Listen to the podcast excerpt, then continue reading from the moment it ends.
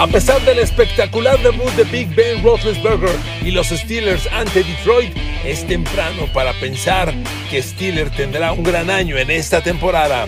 Queridos amigos, bienvenidos a mi podcast. Un saludo YouTube Podcast, Spotify Podcast, Apple Podcast, Google Podcast, Amazon Music. Un saludo para todos. Miren amigos, no Nunca voy a ser contradictorio en mis opiniones. Hace algunas semanas les grabé un podcast de Pittsburgh y hoy que grabo uno más quiero dejar bien claro, el futuro de Pittsburgh en esta temporada lo definirá el nivel de la línea ofensiva. Esta línea ofensiva renovada, ojalá pudiera decir yo, rejuvenecida, es la que va a marcar el futuro. Es muy temprano, sería demasiado optimista pensar que la paliza y la impecable actuación que tuvieron ante Detroit el fin de semana anterior son razones para pensar en grandes cosas. Quietos, necesitan un gran examen y esos todavía están por llegar. Miren amigos, debemos reconocer admitir que, bueno, Pittsburgh y en particular Big Ben tuvieron una actuación formidable en el triunfo de 26-20 sobre Detroit.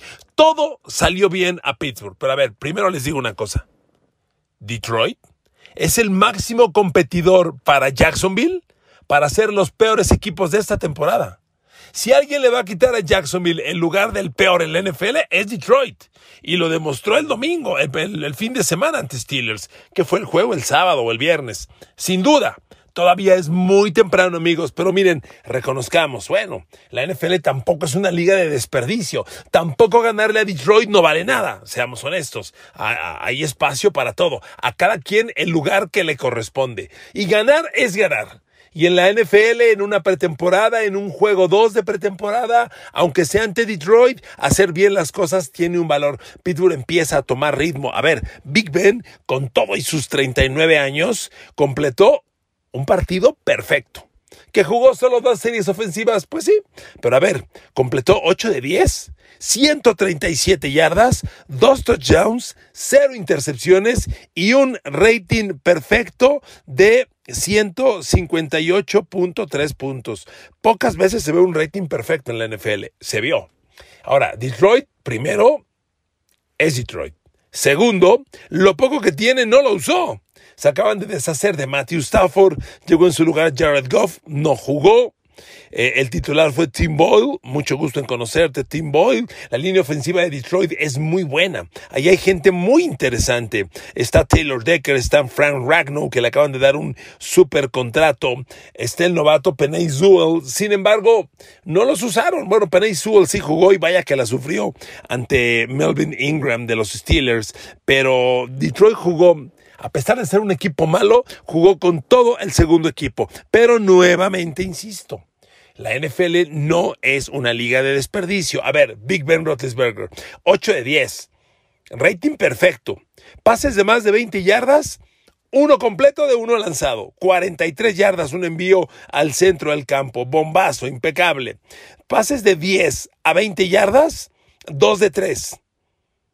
Y luego lo demás en zonas cortas. Fue un Big Ben impecable. Enseñó que tiene movilidad, brazo, lejos está el Big Ben que alargaba, alargaba, alargaba excesivamente las jugadas. Este hombre ejecuta como debe ser. Y, bueno, el, el, punto que yo les decía, a pesar de todas las grandezas que se le vieron a Pittsburgh y con todo lo bien que se vio Big Ben, amigos, es la línea ofensiva, porque Pittsburgh tiene una línea ofensiva sumamente parchada. Ya lo platiqué en un podcast anterior. El tackle derecho, Chukwuma o Corafor, lo movieron de tackle izquierdo y no está fácil esa chamba. Pensar que un tackle derecho puede ser tackle izquierdo, no, no. No es lo mismo. Un tackle izquierdo es el jugador más dominante de una línea ofensiva. Por ahí atacan los defensivos más potentes para pegarle al coreback. ¿Por qué? Porque le van a pegar por la espalda y no se va a dar cuenta nunca. Por ahí van a tocar y cuando tú analizas los equipos que va a enfrentar Pittsburgh y las alas defensivas que van a, atacar a Big Ben, aguas. Para empezar, Miles Garrett de Cleveland, dos al año. No es poca cosa, no es poca cosa. Te agrego, este año vas con Chicago, Khalil Mack. Vas contra Kansas City, Chris Jones. Chris Jones tuvo hace dos años una temporada de 19 capturas de coreback. 19 Chris Jones. Vas contra Denver, Von Miller, Bradley Chubb. O sea, es un año bien complicado. Pensar que, que ya están las cosas bien puestas, no, te decía, el tackle derecho, Chukwuoma Corafor, ahora es el izquierdo. Y de tackle derecho está Zach Banner. Los guards son Kevin Dodson, el izquierdo, Trey Turner, el derecho, y como centro está jugando el jovencito Kendrick Green. Pero amigos, después de dos partidos de pretemporada, Okorafor ha permitido cinco presiones al coreback. Kendrick Green, una. Kendrick Green, una. Los demás, ninguna presión no han golpeado a Big Ben Roethlisberger y eso es fundamental. Amigos, ¿por qué es fundamental? Tienes un coreback de cristal. A ver, fanáticos de Steelers, ¿alguna duda que Big Ben es hoy probablemente el coreback más frágil de la NFL? Tal vez lo compita con Garoppolo. Cada que los capturan, aguas hay riesgo de lesión. Son dos corebacks que se han lesionado repetidamente. Y Big Ben ya trae 19 temporadas, 39 años de edad. Entonces hay que cuidarlo. Pero miren, como les decía, todo lo que ocurrió alrededor del partido con Detroit tiene muchas cosas positivas. A ver, ya les decía la, línea ofensiva, les leí los números después de dos partidos de pretemporada, particularmente en este duelo contra Detroit. Okorafor fue el único que permitió una captura. A Big Ben no lo perdón, Okorafor fue el único que permitió una presión al coreback. A Big Ben no lo capturaron, tuvo un golpe, que no es, no es, no es cómodo, cinco presiones y, la línea ofensiva jugó impecable. Realmente los números son espectaculares, los revises por donde los revises. Y miren, en el, en el, funcionamiento individual también hay cosas muy interesantes. Yo creo que la que más le gustó a la, a la fanaticada de Pittsburgh, bueno, les gustaron dos cosas. Y son sus dos novatos. Primera y segunda de draft. Najee Harris y Pete Fremont, el cerrado. ¡Qué bien! Oye, Fremont, dos recepciones de touchdown. Por Dios. A ver, al Pat Fremont le, le mandaron tres pases, capturó dos y los dos fueron de touchdown. Para 19 yardas. Uno de 11, otro de 8. Indefendible. Muy bien el chavo. No se me aloquen. A ver, a este chavo, en el college, en Penn State, le decían el mini Gronk el mini Gronkowski. Bueno, las los apodos, las comparaciones siempre son exageradas, pero el chavo tiene talento, tiene un físico imponente. Es un chavo gran receptor y no es mal bloqueador, ¿eh? Pittsburgh siempre tiene cerrados buenos bloqueadores. Pero les decía, todo salió bien, claro, con el juego que da Big Ben, pues todo es bueno. A ver, buscas a Eric Ebron. Eric Ebron, de seis pases que le lanzaron, capturó cuatro. 59 yardas, son muy buenas. Es un promedio de 15 por recepción prácticamente. Este, promedio de, eh, perdón, rompió tacleadas, generó cuatro primeros y diez. Muy bien. Juju Smith-Schuster, un hombre fundamental que Pittsburgh necesita que resucite. Juju capturó 5 de 6 envíos que le enviaron, 39 yardas. Ya está atacando desde el año pasado zonas cortas y, media, y, e intermedias. Big Ben, Big Ben lo busca en esas zonas y Juju promedió 8 yardas por recepción, pero tuvo 38 yardas después de la recepción. Es un hombre que corre muy bien con el balón en sus manos. Además generó dos primeros y diez. No sé, son buenos números. Como le decía Pete Freemuth, muy bien, el cerrado, el novato de Penn State. Y Najee Harris, no es cosa menor, ¿eh? Najee Harris también, muy bien. Cuando usted ve a Najee Harris en Alabama, corredor de tres downs, así le llaman en inglés. ¿Por qué? Porque corre, corre por entre los tacles, es decir, por el, por el medio de la línea, corre por fuera de la línea que requiere más velocidad y mayor agilidad para romper tacleo y además se queda en el backfield a bloquear eh, defensivos que ataquen al coreback. O puede ser corredor receptor. Oigan, no es poca cosa. Hay equipos que usan un corredor para cada cosa, ¿eh? Para cada cosa. A ver, le pongo un ejemplo de nuevo en Nueva Inglaterra. El corredor es Demin Harris o Sonny Michel. El corredor receptor de tercer down es este, eh, este muchacho, ay por Dios, James, James Harris, exactamente. Este, usas un corredor para cada cosa. Y si es corredor para bloquear carga de linebackers, eh, está el fullback. Entonces, Nueva Inglaterra usa tres corredores para esas funciones que en Pittsburgh da la impresión las va a hacer Najee Harris. Najee Harris lo usaron como receptor en tres ocasiones, capturó dos envíos, pero uno, que fue el que emocionó, eh, lo, rompió para 46 yardas de ganancia. Un corredor es muy importante en el juego aéreo porque normalmente quien lo cubre es un linebacker. Y en el uno a uno, el corredor gana. De 10 gana 9. Entonces, Najee Harris como corredor, receptor, puede ser muy importante. Y aquí en este juego, en pocos momentos, lo demostró. Ahora, del lado defensivo, le quiero decir una cosa. Hay el rumor de que en cualquier momento Pittsburgh va a anunciar que TJ Watt va a ser el defensivo mejor pagado de la NFL. Le van a dar un contrato bestial en el orden de los 20 millones de dólares por año y ¿saben qué? Lo merece. Por eso dejaron ir a Bud Dupree, porque tenían que elegir entre TJ Watt o Bud Dupree. No hay dinero para los dos, no valen lo mismo. Dupree es menor categoría, aunque ha tenido buenos números, su fragilidad ya se lesionó, demuestra que no es 100% confiable, en tanto TJ Watt es de esos personajes que nunca se lesiona. Nunca. Y entrega unos números fantásticos. Eh, pero miren, aquí lo halagador es que se va TJ Watt y la pregunta era, híjole, el lado de Bob Dupree, ¿cómo lo van a cumplir? ¿Cómo lo van a cubrir?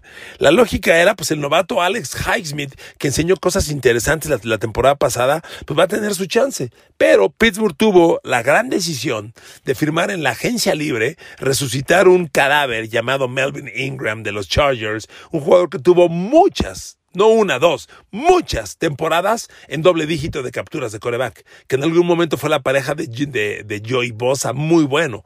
Lo dejó libre Chargers, nadie lo reclamó y en un partido, Melvin Ingram demostró que es la elección correcta. Yo creo que entre Alex Highsmith y Melvin Ingram sí pueden replicar la producción que tuvo Bob Dupree el año pasado, que tuvo doble dígito de capturas de coreback, 10 u 11 si no mal recuerdo. Que Highsmith e Ingram tengan 5 cada uno, 6 y 5, 5 y 5, no lo dudo, lo veo muy alcanzable y los vi dominantes. Ambos atacaron por el lado donde estaba el novato Penay Sewell, tackle ofensivo de los Lions, y lo hicieron pedazos, lo hicieron ver mal, mal, muy mal. Y demostraron estos chavos que son la decisión correcta. Pittsburgh tiene una gran defensa. Gran defensa. La cortina de acero está intacta. Pero miren, aquí lo preocupante es que se están haciendo viejos los linieros frontales. Stephen Tweed, Cameron Hayward, no es lo mismo hace 3, 4 años que hoy. Están muy golpeados muy tocados. Les quedan pocos años. La renovación no ha llegado a la línea frontal. Yo creo que es lo inmediato que llegará. Y Pittsburgh tiene el equipo intacto para competir y pelear grandes cosas. Pero regreso a mi comentario inicial. Amigos, gran juego de Big Ben. Impecable todo, pero recordar, uno es Detroit que es un equipo muy débil y que además usó todo el equipo suplente. Big Ben fantástico, estupendo, grandes noticias, pero aquí la clave es la línea ofensiva. A mí me preocupa. Se lo digo de verdad. No me digas que Chukwuma Corafor de pronto es el tackle izquierdo sólido que necesita Pittsburgh, donde estuvo Alejandro Villanueva hasta hace unos años como roca sólida, hasta previo a desplomarse el año pasado, que fue uno de los tres peores tackles izquierdos de la NFL, yo sigo sin entender qué le vio Ravens a, Alejandro Villanueva que lo firmó.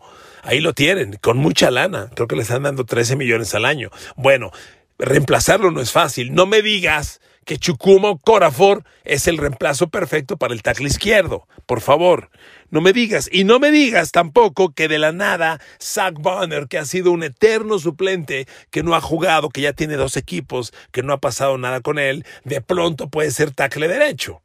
Les vuelvo a repetir. Pittsburgh se va a enfrentar en el año a líneas defensivas sumamente poderosas. A ver, el NFL es una liga donde no hay equipos malos. Hoy enfrentar a Cleveland dos veces se enfrentaron a una defensa brava, empezando por Miles Garrett, que no le trae buenos recuerdos a Pittsburgh. Miles Garrett debe competir este año con Aaron Donald de los Rams para defensivo del año. Miles Garrett tiene potencial para 20 capturas de coreback. Sí se lo digo, 20. Y Pittsburgh va a ir también contra Chicago, va a ir contra Khalil Mack. Y del otro lado de Khalil Mack está Robert Quinn, que tuvo una temporada de 18 capturas de coreback. Para enfrentar ese tipo de alas defensivas, no puedes enfrentarlo con una línea parchadita, humilde, barata, porque si algo tiene esta línea ofensiva de Pittsburgh, es muy barata. ¿Cuánto cobran Okorafor, Banner, Dodson, Green y Turner? Bueno, les aseguro que ninguno, ninguno tiene sueldo de más de 6 millones de dólares al año. ¿Y por qué lo digo? Porque los grandes tackles ofensivos del NFL son jugadores de 15 millones, 10 millones de dólares al año. Eh, eh, eh, ¿Qué les gusta? Un Ronnie Stanley de los Ravens, Mike McGlinchey de los 49ers. Son tackles de 10, 15 millones al año. Sin duda. Bueno, ahí se llevó Kansas City este tackle de los Ravens, Brown. ¿Cómo se llama? Este, no es Elton Brown, es... Ay, perdóneme. Eh, el tackle izquierdo que se quitaron de los Browns, de los Ravens, Brown, le están dando 13 millones al año.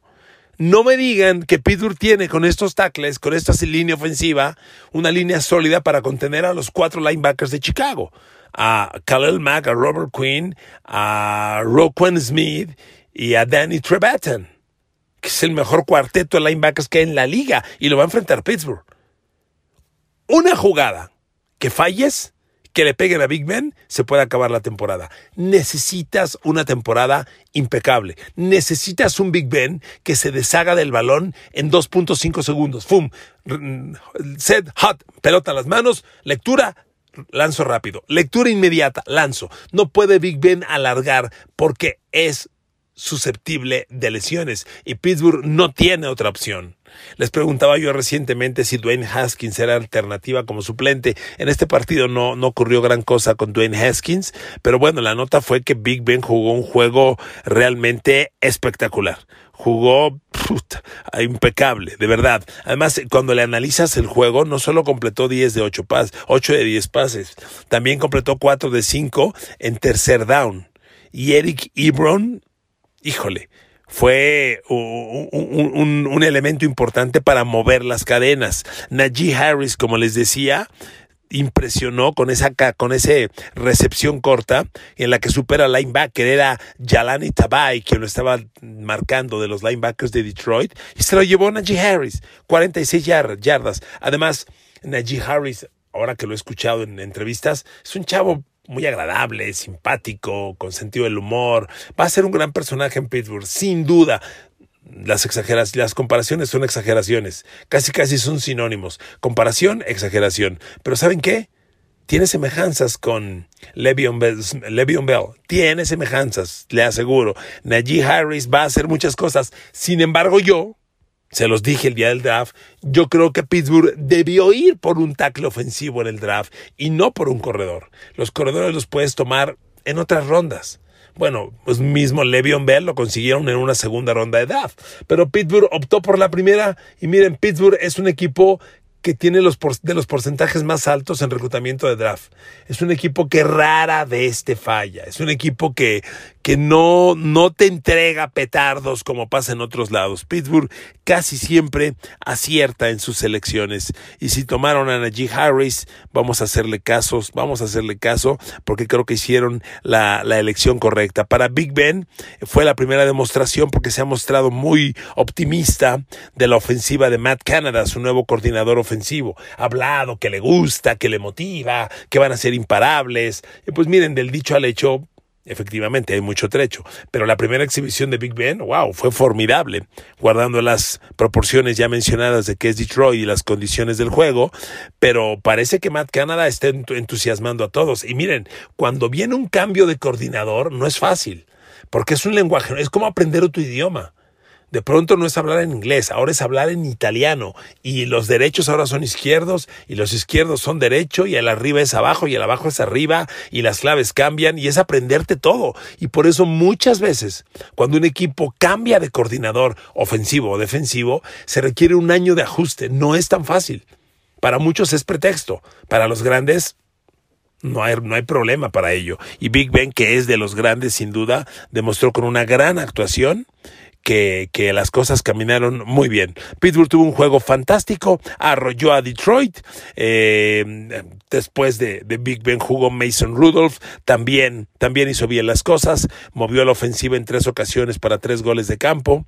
Mason Rudolph completó 13 de 18 para 138 yardas, una actuación que le ayuda porque Dwayne Haskins venía presionándolo con todo. Sigo creyendo que Haskins se va a quedar como segundo coreback y que a Rudolph o lo van a cortar o lo van a cambiar. Y Dwayne Haskins cuando entró pues también hizo lo suyo, movió a la ofensiva para un gol de campo. Y de esta forma Pittsburgh anotó en seis de sus primeras siete posesiones de balón. Oh, arrolló, arrolló a Detroit. Pero amigos, pues a final de cuentas es pretemporada. Steelers, here we go, here we go. Definitivamente, amigos, lo he dicho muchas veces, la NFL en México la mueven Dallas y Pittsburgh. Que a Pittsburgh y Dallas les vaya bien, anima a la NFL en México. Y creo que Pittsburgh, pues se entusiasmó con este partido. La línea ofensiva, la línea ofensiva, queridos amigos. Lo que pase con Chukwuma Corafor, Kevin Dodson, Kendrick Green, Trey Turner y Zach Bonner es la clave para el éxito o fracaso de Pittsburgh este año. Verán que en diciembre estaremos hablando de un recuento de estos números. Y ojalá me equivoque, funcionen muy bien y Pittsburgh tenga un gran año. Pero sigo creyendo que esta línea ofensiva es de las peores en la NFL y van a tener un año sumamente complicado. Veremos. Abrazo para todos. Usen cubrebocas. Ahí la llevamos. Ya van para abajo las cifras. En esta tercera ola de pandemia ya van para abajo, gracias a Dios. Y hay que seguirnos cuidando. Abrazos y besos para todas y para todos. Gracias. Un abrazo en Spotify Podcast, YouTube Podcast, Apple Podcast, Google Podcast, Amazon Music Podcast. Saludos.